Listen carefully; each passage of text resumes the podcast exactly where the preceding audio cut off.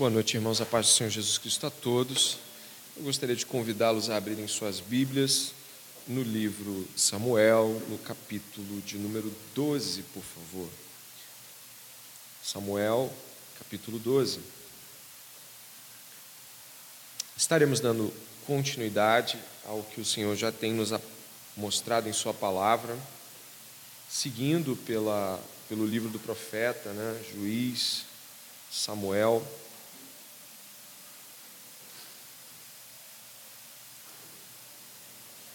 Amém? Estarei lendo o verso 1 e vou continuar uh, até o verso de número 5. Diz assim a palavra do Senhor, Samuel, capítulo 12, verso 1. Então Samuel disse a todo o Israel: Eis que atendi ao que vocês me pediram e constituí um rei sobre vocês. E agora, eis que vocês têm o rei que irá diante de vocês. Eu já sou velho e tenho os cabelos brancos, e os meus filhos estão com vocês. Eu tenho andado à frente de vocês desde a minha mocidade até o dia de hoje. Eis-me aqui. Testemunhem contra mim diante do Senhor e diante do seu ungido de quem tomei o boi? De quem tomei o jumento? A quem enganei? A quem oprimi? E das mãos de quem aceitei suborno para encobrir com ele os meus olhos? Falem e eu o restituirei. Então responderam: Você não nos defraudou, nem nos oprimiu, nem tomou coisa alguma das mãos de ninguém. E ele lhes disse: o Senhor é testemunha contra vocês, e também o seu ungido é hoje testemunha de que vocês não encontraram nada nas minhas mãos. E o povo confirmou: Deus é testemunha. Ore comigo neste momento, para que a palavra do Senhor tenha a aplicação necessária a todos os nossos corações e fale muitíssimo conosco. Ore comigo, por favor. Senhor nosso Deus e Pai, obrigado por nos trazer aqui esta noite. Agora, ó Deus, aplica a tua palavra em nossos corações, para que venhamos ouvir a tua voz de modo profundo e que sejamos transformados pelo poder do Espírito Santo através desta palavra, Deus. Em nome de Jesus, amém.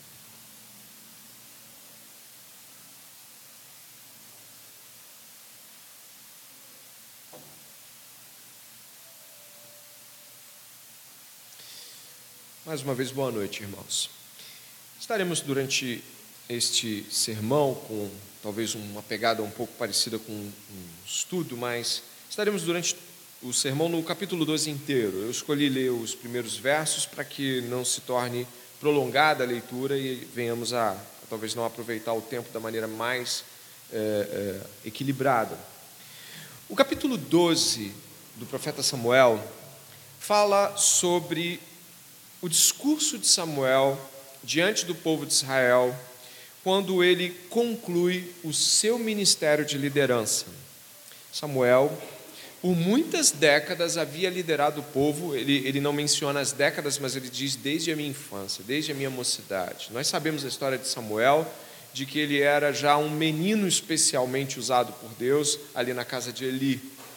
Samuel então está entregando a liderança de Israel nas mãos do novo rei, Saul. E esse é o discurso de entrega. Ele está transferindo legalmente a liderança do povo de Israel para Saul. E o que está acontecendo aqui é que todo o povo é convocado aqui em Gilgal para isso. Samuel está lá, ele diz ungido, o povo está lá, e milhares de pessoas, não podemos precisar, mas milhares de pessoas estão naquele momento ali ouvindo esse discurso. O discurso de Samuel tem faces. A primeira, ele do verso 1 ao 5, ele coloca o modo como ele andou de modo íntegro diante daqueles, daquele povo, daquelas pessoas. Depois ele vai trabalhar em cima do pecado de Israel, no modo como eles escolheram e buscaram ter um rei. E depois vai dizer as implicações que essa transferência de liderança para Saul terão, caso seja uma liderança que seja rebelde ou uma liderança que seja obediente. Esta é basicamente a estrutura do texto. Para nós é de grande proveito. Eu vou dizer por quê. O texto de Samuel ele traz um esquema muito é, interessante quando você vai trazer confrontos em relação a pecados com alguém. Ele vai confrontar o povo mas vai trazer também parâmetros de misericórdia quando nós vamos confrontar alguém. Então fique atento aos nuances do texto, onde você vê uh, Samuel sendo muito duro, mas também muito misericordioso. E então, vamos a esta jornada aí. Se vocês começarem de novo a leitura, observando, Samuel disse a todo o povo, é o verso de número 1, e ele fala de algo que repetidas vezes a gente encontra desde o capítulo 8. Né? Vocês pediram rei, eis aí o rei. Vocês pediram rei, eis aí o rei. Ó, verso 2: Eis aí o rei que vocês pediram, está aí adiante de vocês. Já estou velho, ele diz no verso 2. Meus filhos estão com vocês. A gente sabe que o povo reprovava a atitude dos filhos de Samuel. E ele vai dizer que tem andado com integridade. Qual é a importância desta proclamação de integridade de Samuel? Samuel não está apenas transferindo a liderança para Saul, ele também está transferindo uma liderança íntegra. Ele está mostrando o modo como um líder deve proceder em relação ao povo.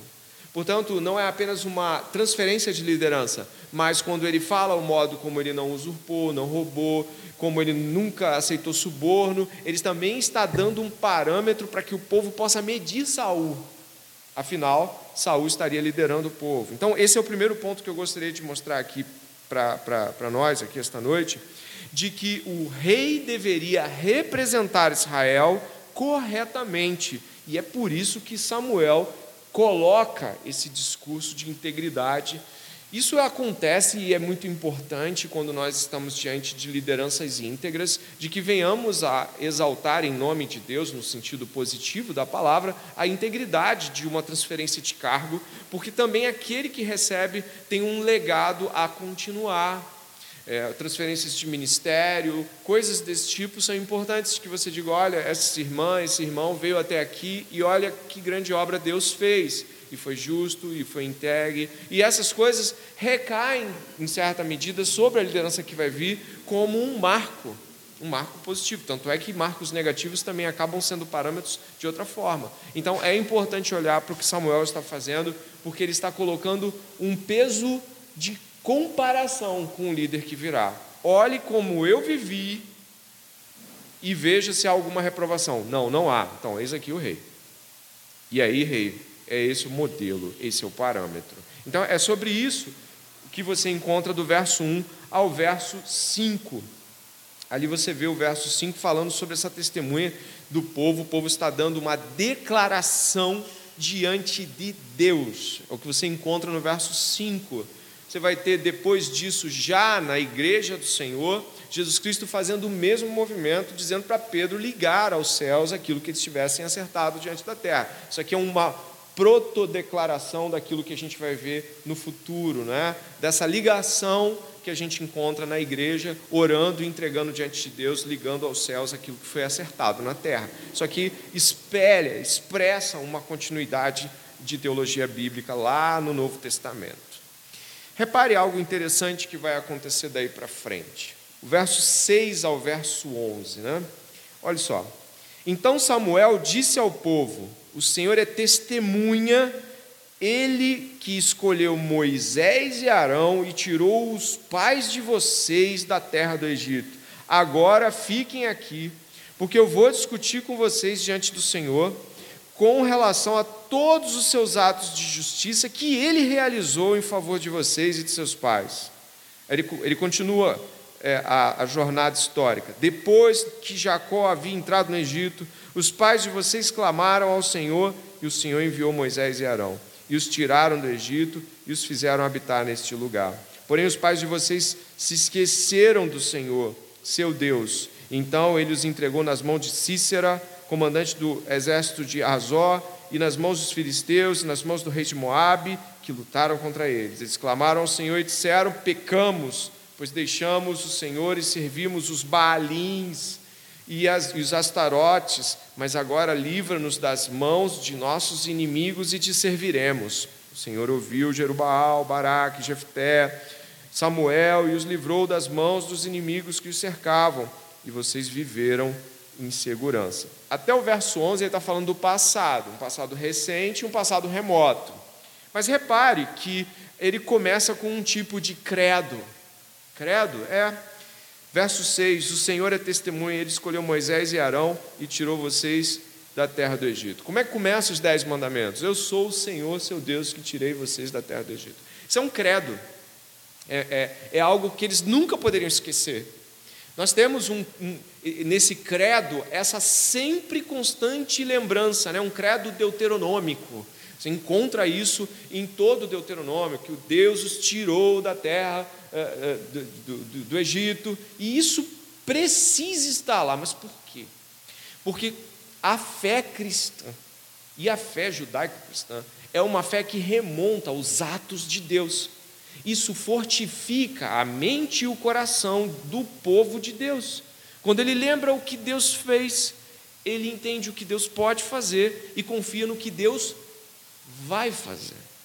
Por isso, esse pequeno credo do Deus que tirou vocês do Egito, do Deus de Moisés. E o que, que Deus faz quando chega, quando ele encontra Moisés? Quando a sarça se revela ali, o que, que Deus faz? Eu sou o Deus de quem? Deus da sarça? Que, ele fala? Eu sou o Deus de Abraão, de Isaac, de Jacó. É uma, ele remonta um credo. Os cristãos do primeiro século entendiam isso, você já deve ter ouvido falar disso. Ó. Creia em Deus Pai Todo-Poderoso, Criador dos céus e da terra, em Jesus Cristo, seu único Filho, nosso Senhor, que foi concebido pelo poder do Espírito Santo, nasceu da Virgem Maria, padeceu sob Pôncio Pilatos, foi crucificado, morto, sepultado, desceu à mansão dos mortos, ressuscitou ao terceiro dia, subiu aos céus, está sentado à direita do Deus Pai Todo-Poderoso, de onde há de vir julgar vivos e os mortos. Você ouviu isso? O que é isso? É um credo. Isso remonta da criação até a ressurreição e aponta para o juízo final. O credo é uma estrutura bíblica que se repete várias vezes, de formas diferentes, ampliadas, resumidas, mas que marca a fé cristã. Estamos num tempo muito complicado, onde as pessoas deixaram de gravar as coisas, elas deixaram de memorizar as coisas. Na verdade, Muitos de nós têm dificuldades extremas com a memorização de versículos, com a memoração de passagens. Se colocar a, a, o número da passagem, a coisa se complica ainda mais. Se juntar três versículos, a coisa vai para um nível quase absurdo. Nós não temos mais a percepção de como a Bíblia aponta para memorização, para gravação, como algo que te salva nos momentos onde seus sentimentos, suas angústias e toda a sua mente gira. Ah, mas se eu jogar no celular, não. Eu vou lhe dizer uma coisa, não. No momento onde a tentação bate, não é o celular que salva, é aquela passagem: Deus é meu refúgio e fortaleza, socorro bem presente no dia da angústia. A memorização não é uma opção para quem não tem celular, a memorização é um marco que fixa na mente do cristão, em seu coração, a necessidade de que isso venha imediatamente junto com o confronto, a batalha, a tentação, a insegurança e a angústia. Por isso, todas as vezes que você vê, como você está vendo a partir do verso 6, que é uma renovação de aliança, é remontada às perspectivas anteriores da fé. E a problematização hoje é muito séria Muitos de nós são arrebatados pelos pensamentos, sentimentos, coração e tudo mais, e poderiam ter vencido várias vezes se tivessem a palavra de Deus lá marcada na sua memória, no seu coração. Isso fora tantas vezes que a gente não consegue ajudar pessoas por não lembrar de versículos, não lembrar de passagens. Por isso, eu, eu gostaria de apelar nesse momento do, da, do nosso sermão aqui, para que eu e você pudéssemos refletir a importância de gastarmos tempo com a memorização bíblica, com a memorização dos credos, de, de compreender a necessidade de se gravar os dez mandamentos, de se gravar as bem-aventuranças, de lembrar toda essa trajetória que a Bíblia aponta como sendo indispensável. E eu vou lhe dizer uma coisa: se você puder olhar para o verso 9 e 10, talvez você vai entender isso de maneira mais clara. Dê uma olhada nos versos 9 e 10. Você pode ler comigo 9, só até o ponto. Porém, os pais de vocês. Ok. O que eles fizeram? Se esqueceram. E aqui está claramente definido o terrível pecado de Israel. Diante da situação, se esqueceram. Porque não guardaram no coração. E isso é muito sério. Eu, eu não sei se, se você já estudou as situações que envolvem é, essas questões, mas o verso 10 fala assim: Eles clamaram ao Senhor, Samuel está falando, e disseram: Pecamos, pois deixamos o Senhor e servimos os Baalins e Astarotes. Muitas vezes a gente passa por esses nomes: Baal, Astarote e, e tantos outros. Mas talvez nesse momento aqui caiba uma reflexão sobre Baal e Astarote. Baal é senhor em linguagem, senhor de. Baal, aí coloca um acréscimo, como por exemplo, Elohim também tinha, é, é, é, é Elohim também tinha colocações laterais, né? Jeová isso aquilo outro. Então, o nome de Deus também ganhava adjetivos com relação ao que ele ia fazer. Baal também. E Baal e Astarote traziam duas perspectivas de devoção que são muito importantes que você saiba. Baal trabalhava a fertilidade da terra, ou seja, o plantio, o sustento da comida. E Astarote era fertilidade de filhos, ou seja, nós temos aqui duas perspectivas que são fundamentais para o povo daquela época: continuar tendo filho e continuar tendo comida, porque os dois garantiriam o futuro e a continuidade. Nesse sentido, Astarote ainda é mais apelativo, porque todo o culto de Astarote era um culto de prostituição, erotização e sexo entre várias pessoas ao mesmo tempo. Olha que nível chegou o povo de Israel. Por que isso é importante ser dito? Não era apenas necessário, no sentido de, caramba, a gente tem que conseguir comida, a gente tem que ter filho, mas era tentador. O ídolo não se põe apenas numa necessidade, mas no pecado mesmo é conveniente Astarote. Ela convém à intenção carnal de se prostituir. Logo, o declínio não era assim, poxa, vamos testar um novo Deus. Era também uma perspectiva de relação religiosa que dava vazão ao pecado do povo. Logo, isso aqui não precisa ter o nome de Astarote hoje, e nem ter o nome de Baal. Pode ter o nome de meu ídolo de ganhar dinheiro e não parar, porque afinal eu preciso de, de, de, de, comprar, eu preciso viver, ou então eu não me contenho os meus instintos sexuais não me deixam quieto, eu preciso avançar com a, as minhas intenções físicas. Sabe, isso não precisa ter nome de Astarote Baal, basta apenas você contemporaneizar e perceber que a idolatria permanece no coração do homem. Ela apenas expõe o caráter, ela não gera nenhuma novidade, ela expõe aquilo que já está lá dentro. Por isso, aqui, é, não pense num Deus assim, puxa vida, eles agora estão com imagens novas e eu estou. Não, não, não. Deus sabe o quão destruidor é a perspectiva de Baal e Astarote dentro da relação de fé, de existência humana, de degradação pelo qual eles passavam a submeter esses deuses. E, e esse contorno de crença idolátrica, de maldade, sujeira, promiscuidade, é, é, algo que eles disseram aqui no verso 10, né? olha que coisa interessante. O verso 10 é uma troca, né? Mas agora livra-nos das mãos de nossos inimigos e te serviremos. Incrivelmente, um povo que já era aliançado com Deus e conhecia suas promessas, ainda fala: livra-nos que a gente volta. Isso, em qualquer perspectiva relacional, é considerado interesse, mas ainda assim Deus os livrou. Deus foi bom com eles, mesmo eles sendo interesseiros. Livra-nos que a gente serve. Interesseiros, mas Deus os salvou, Deus os livrou, Deus os amava. E isso é profundo para caramba. Ah, se você puder olhar aqui, né, a gente está falando sobre é, essa palavra do verso 9, se esqueceram, você encontra ela também como se desviaram, se, se esqueceram e se desviaram. O apóstolo Paulo na segunda epístola de Timóteo, ele tem fortes preocupações com Timóteo, preocupações de que ele não se desvie. É, uma das afirmações que ele faz está no capítulo 2, verso 8 ao 13 de 2 Timóteo, onde ele fala assim: Lembre-se de Jesus Cristo, diz Paulo para Timóteo. Aí olha o que ele vai fazer. Você vai ficar assustado. Ele vai fazer um credo. Olha só. Lembre-se de Jesus Cristo, ressuscitado dentre os mortos, descendente de Davi, segundo o meu evangelho. É por ele que estou sofrendo até algemas como malfeitor, mas a palavra de Deus não está algemada. Por essa razão, tudo suporto por causa dos eleitos, para que também eles obtenham a salvação que está em Cristo Jesus, com glória eterna. E aí ele vai, vai citar um hino cristológico, daqueles hinos que a igreja antiga fazia e Paulo às vezes inseria em seus contextos. Fiel é esta palavra: se já morremos com ele, também viveremos com ele. Se perseverarmos, também com ele reinaremos. Se o negamos, ele por sua vez nos negará. Se somos infiéis, ele permanece fiel, pois de maneira nenhuma pode negar si mesmo. Eles foram infiéis, mas Deus permanece fiel. Mas lembre-se de Jesus. E aí ele monta o credo, ressuscitado ao terceiro dia, descendente de Davi. Isso é muito importante para nós analisarmos. A nossa incapacidade ou o não desejo de se relacionar com memorizações será uma fraqueza para a guarda do temor no coração. Escute isso que eu estou te falando.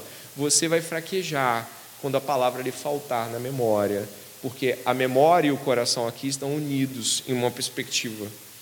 Uh, o escritor, o pregador Stuart Olliott, ele fala o seguinte: quando Paulo diz para Timóteo tomar cuidado para não se desviar, ele diz: lembre-se de Jesus Cristo. Por isso, esta noite, indo aí para mais este ponto importante, Samuel relaciona o desvio do povo ao seu esquecimento das bases fundamentais da fé. Samuel está relacionando o seu declínio ao seu não guardar a história de Israel no coração, de modo como foram salvos. E nós também podemos cair neste mesmo é, equívoco, nesse mesmo pecado, né? Não é nem equívoco. Essa renovação que você encontra a partir do verso 6, renovação de aliança, vem perpassando então a memória do povo de Israel e também a memória de seus pecados. É muito importante que nós lembremos de onde Deus nos tirou é muito importante que a nossa história seja ligada à história do povo de Israel. Pense bem, eles não estão mais vivendo uma história de saída do Egito. Por que rememorar? Porque a história é deles e é nossa também. A nossa história, a história do povo de Deus que está aqui reunido essa noite, é a história de Abraão, é a história da saída do Egito, é a história do livro de Juízes. E é por isso que nós pregamos essas coisas aqui à noite. A palavra de Deus é a palavra de Deus para hoje. Logo, é nossa história olharmos para o que aconteceu e não cairmos nos mesmos erros. A palavra de Deus nos deixa essa questão aqui. E aí, eu peço que você observe, verso 11, ele vai citar vários juízes que foram usados por Deus, de que o Senhor enviou, é assim que começa o verso 11, né? O Senhor enviou. Não diz que eles se enviaram e nem que o povo alcançou, não. O Senhor enviou esses juízes para libertá-los.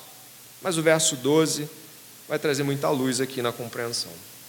Quando vocês viram que Naás, rei dos filhos de Amon, vinha contra vocês, vocês me, me disseram, presta atenção, não, queremos um rei sobre nós, quando na verdade o Senhor, seu Deus, era o rei de vocês. O capítulo 8 fala que eles querem um rei. Mas você se lembra que no capítulo 8 não tem isso. Aqui está havendo um, um, um acréscimo de informação muito preciosa. Ele está dizendo que quando eles disseram queremos um rei, eles estavam sendo oprimidos pelos amonitas. Significa que sempre que eles foram oprimidos até então, o que, que eles faziam? Clamavam ao Senhor, e o Senhor lhes enviava um juiz. Você se lembra disso, né?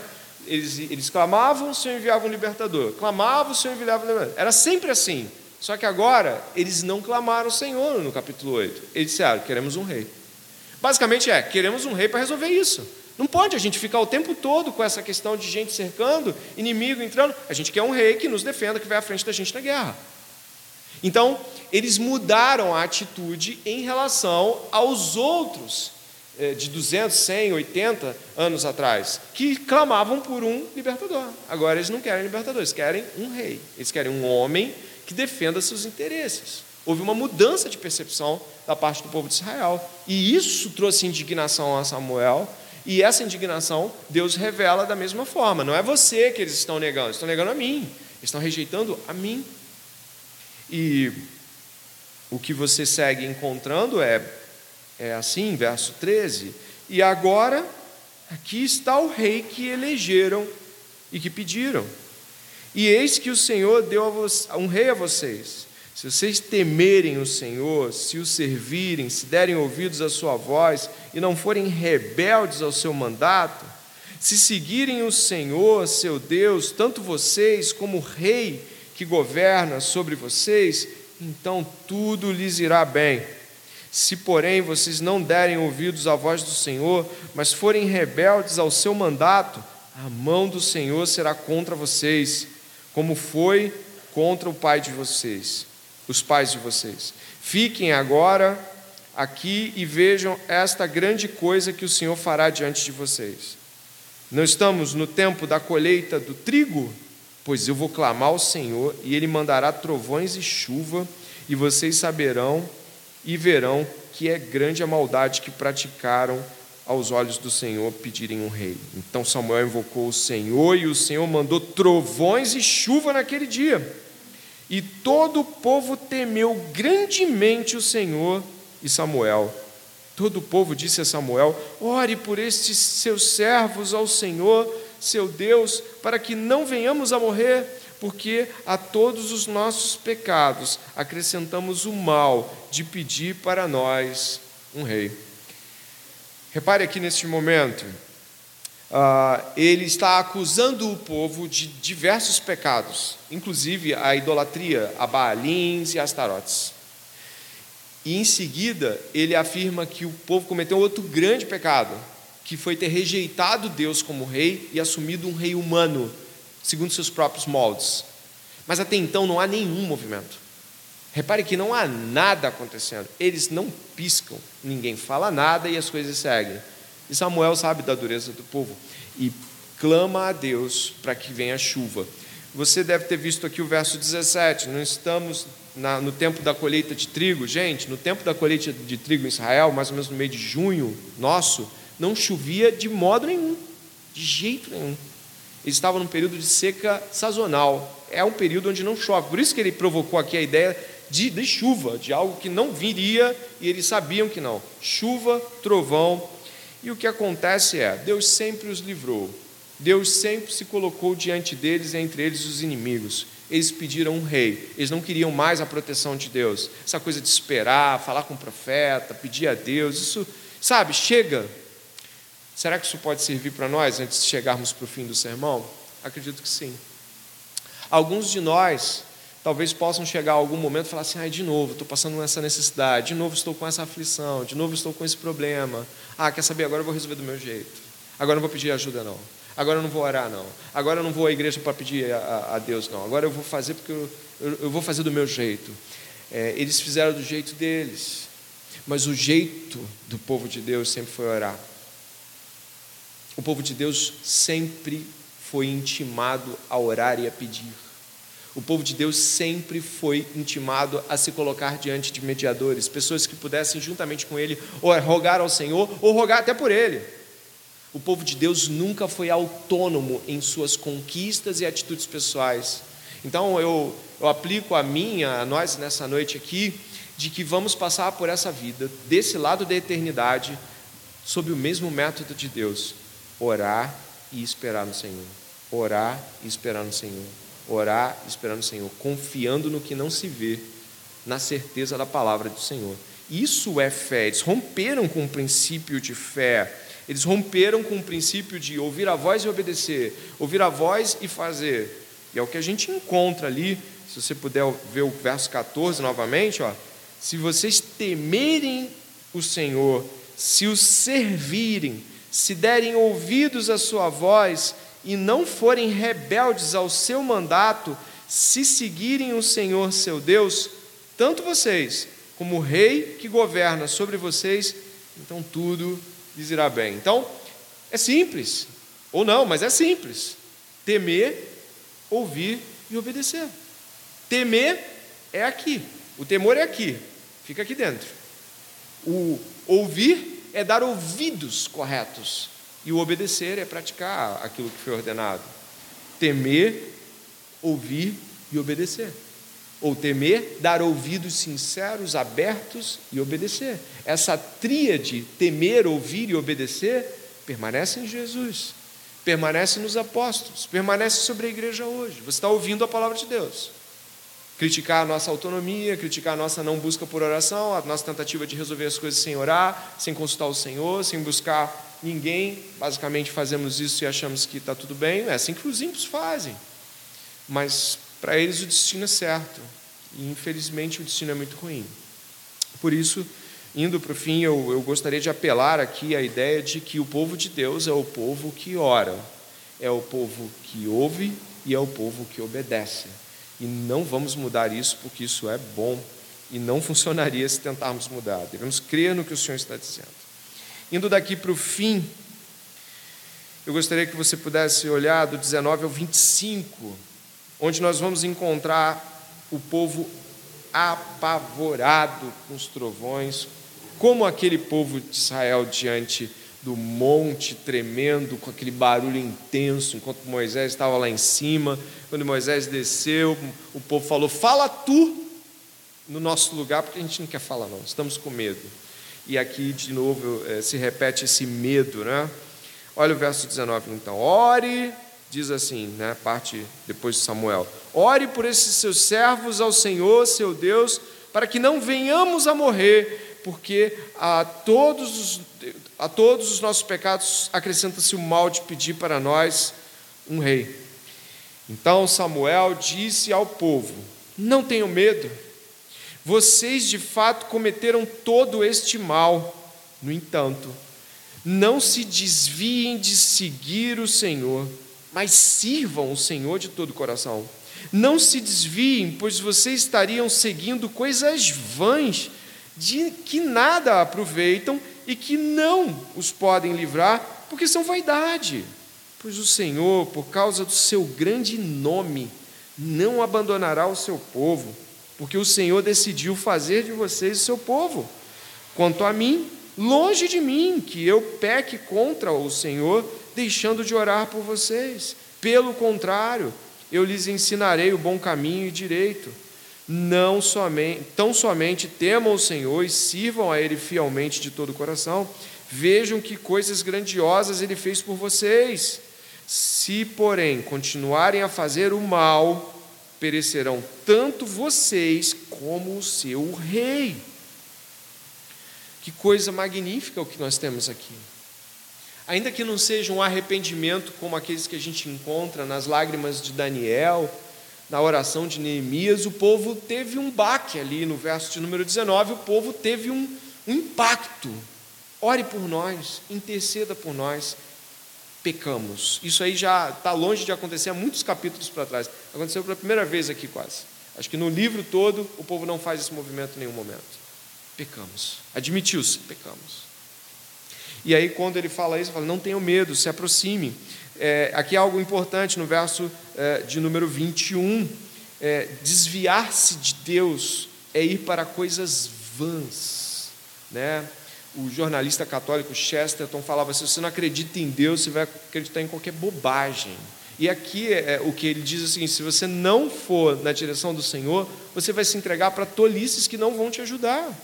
Quando você está em pecado, cometeu grandes erros, pecados, fez muito mal e hoje reconhece isso, ou está diante disso reconhecendo, o caminho é chegar ao Senhor e não se afastar dele. O caminho é chegar mais perto e pedir perdão, como a um pai. Você não se afasta de um pai, de uma mãe, depois de ter destruído um monte de coisa e feito um monte de coisa errada. Você se aproxima. É o caminho do filho pródigo, não? Ele se aproxima, ele, ele destruiu tudo, mas ele então ele volta e ele sabe que o único que pode fazer alguma coisa é o Pai. E nesse caso aqui, fica para nós essa questão. Não, se pecarmos, se eu pecar, você pecar, a distância, o desvio não vão ajudar. Aproxime-se mais de Deus. E em seguida, grandes afirmações são feitas aqui, se você puder olhar. o verso de número uh, uh, 22, pois o Senhor, por causa do seu grande nome, não abandonará o seu povo. Eu, eu faço um pedido, marque aí o, o, o, livro de Samuel, vá comigo até Romanos. É, Romanos 11. Como é, que, como é que Deus não abandonou o povo se o povo não parou de pecar? E a gente conhece a história do povo de Israel, conhece os profetas, sabe que as coisas não pararam. Né? O povo não falou, chega para sempre. Não, a ponto da gente ter a invasão de Nabucodonosor. Dá uma olhada no capítulo de número 11, por favor. É, dê uma olhada aqui, será que Deus rejeitou o seu povo? Né? Samuel está dizendo que não. E olha o que Paulo está dizendo aqui no capítulo de número 11 de Romanos. Então eu pergunto: será que Deus rejeitou o seu povo?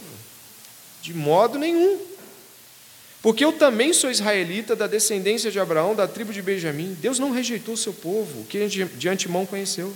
Ou vocês não sabem que a Escritura diz a respeito de Elias, como pediu com insistência diante de Deus contra Israel, dizendo: Senhor, mataram os teus profetas, derrubaram os teus altares, sou o único que sobrou e procuram tirar minha vida. Mas qual foi a resposta divina? Foi esta: Reservei para mim sete mil homens que não dobraram seus joelhos diante de Baal. Assim, também nos dias de hoje, sobrevive um remanescente segundo a eleição da graça. E se é pela graça, já não é pelas obras. Do contrário, a graça já não é graça. O apóstolo Paulo diz que Deus não rejeitou o seu povo, nem no passado e nem no presente. Como então Deus trabalha a ponto de manter pessoas sendo salvas diante das, das quebras de lei, diante de muitas, muitos rompantes pecaminosos, de atitudes pecaminosas? Como Deus fez isso? Pela eleição. Ele escolhe salvar. O povo não quer nada com ele, mas ele escolhe salvar. E faz isso gratuitamente, sem objetivamente a capacidade humana do cumprimento da aliança. Isso é grandioso. A maior parte de nós, às vezes, não relaciona isso aos relacionamentos que a gente tem um com o outro. Porque os nossos relacionamentos, muitas vezes, são bem diferentes desses.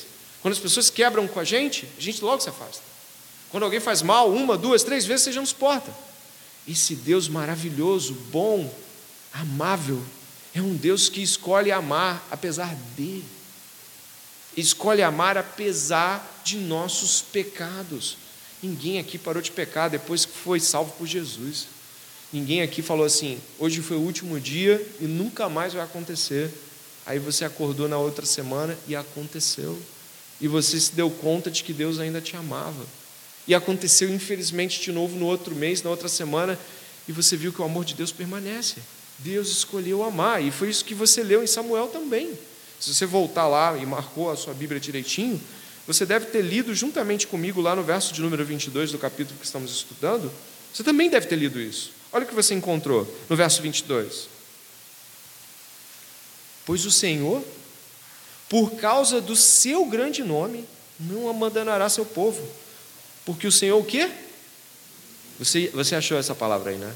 Porque o Senhor decidiu fazer de vocês o seu povo. Apliquei nos homens, em, em discipulados aqui, o amor da aliança, né? Falei sobre o reset, o amor da aliança. Um amor que não depende de que a outra parte faça o certo para ser amada. O amor de Deus. Esse Deus que nos ama, apesar de muitas coisas que fazemos, nunca nos olha segundo os nossos pecados, mas segundo a sua bondade. Aqui é dito também, para que você possa ir concluindo aí essa etapa de entendimento, verso 23: Quanto a mim, longe de mim que eu peque contra o Senhor, deixando de orar por vocês. Pelo contrário, eu lhes ensinarei o bom caminho, o, caminho, perdão, bom e direito.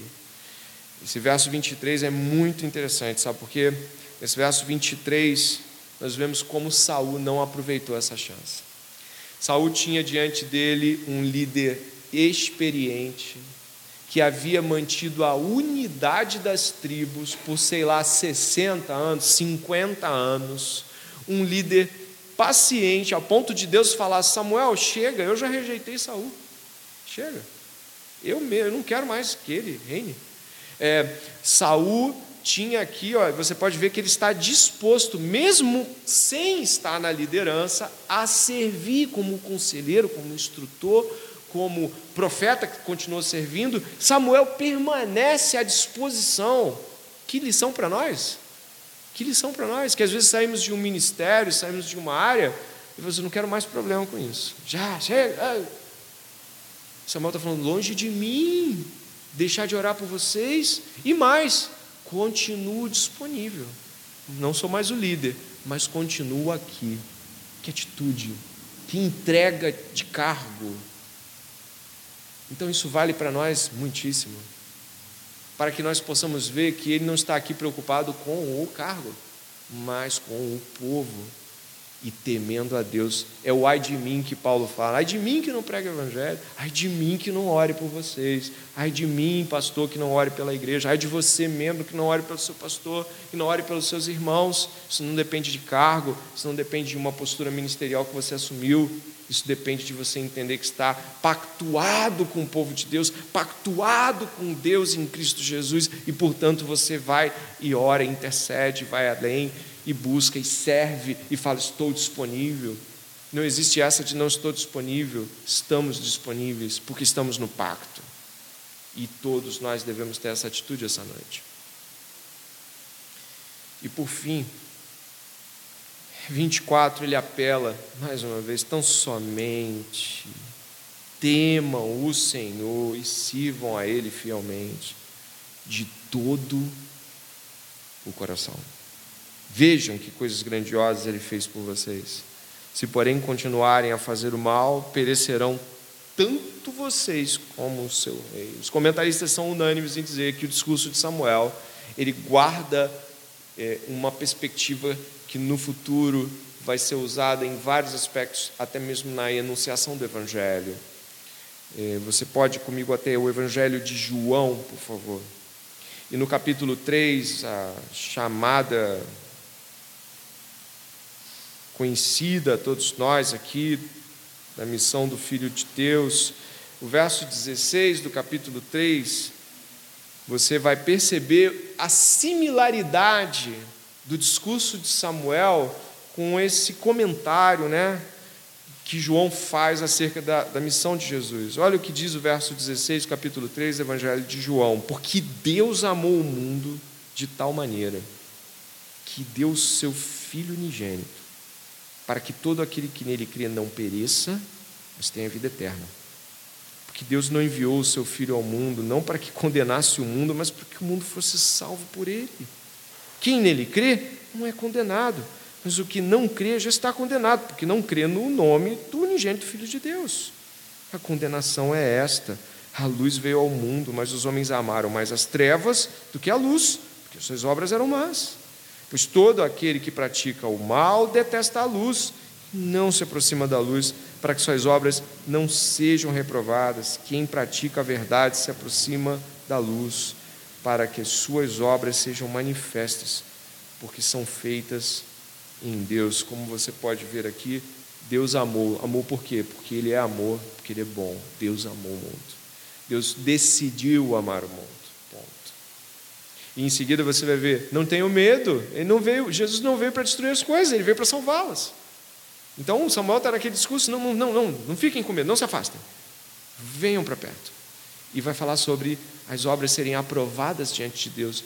E essa fé evangélica, a fé do temor a Deus, nós precisamos entender. Os puritanos, eles diziam que a lei de Israel, a lei do Decálogo, as leis de Israel são de fato devem ser chamadas de leis. Elas não podem ser cumpridas, mas Deus as cumpriu em Cristo Jesus para que elas se tornassem para nós como ordenanças e respostas ao Evangelho. E hoje você está aqui podendo responder a estas palavras aqui. Você hoje pode responder ao Evangelho crendo, ouvindo e obedecendo. Por isso, de tantas lições valiosas que esse texto nos deu sobre liderança, sobre como lidar com o nosso pecado, não se desviar e tudo mais, de todas essas grandes, grandes lições que o texto nos deu, talvez o final, que é o final de tanta coisa na Bíblia, o final de Eclesiastes, tema a Deus e guarde seus mandamentos, tema a Deus, obedeça a sua voz, tema a Deus e o sirva. O temor é aqui dentro, o serviço é para o lado de fora. Vamos orar?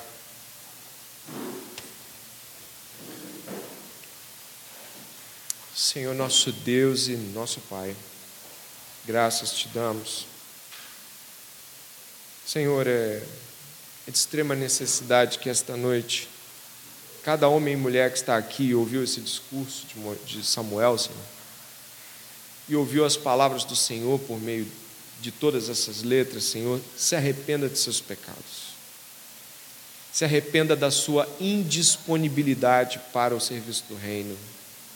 Se arrependa de não se colocar à disposição. Se arrependa, Senhor, de não perceber o seu pecado e talvez ter permanecido levando ele do modo como se nada fosse acontecer, mas o Senhor vê, o Senhor viu, Pai.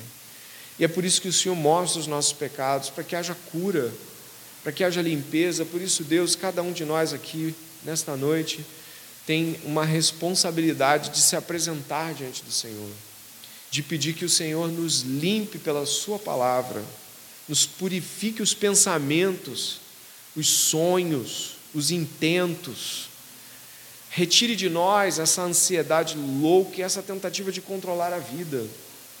Tire de nós, Senhor, esse jeito interesseiro de lidar com Deus. Se Ele fizer, nós o serviremos. Não, Deus. Não a, não, não a nós, que isso não aconteça. Que o nome de Jesus seja precioso aos nossos olhos. Que servir a Deus seja algo grande, satisfatório, algo que nós queremos fazer. Deus, coloca uma disposição renovada no coração do teu povo aqui esta noite. Uma disposição diferente daqueles que nós entramos, Senhor. Uma disposição de amar a Deus, servir a Deus, obedecer a Deus de pedir conselho, como o povo não pediu, Senhor, mas nós sabemos que o Senhor Jesus, o maravilhoso conselheiro, pode esta noite estar falando conosco e está. Perdoe os nossos pecados, assim como nós devemos perdoar aqueles que nos devem. Não nos deixe cair em tentação, mas livra-nos do mal. Os teu é o reino, o poder e a glória para sempre. Amém. Em nome de Jesus. Boa noite. Deus abençoe.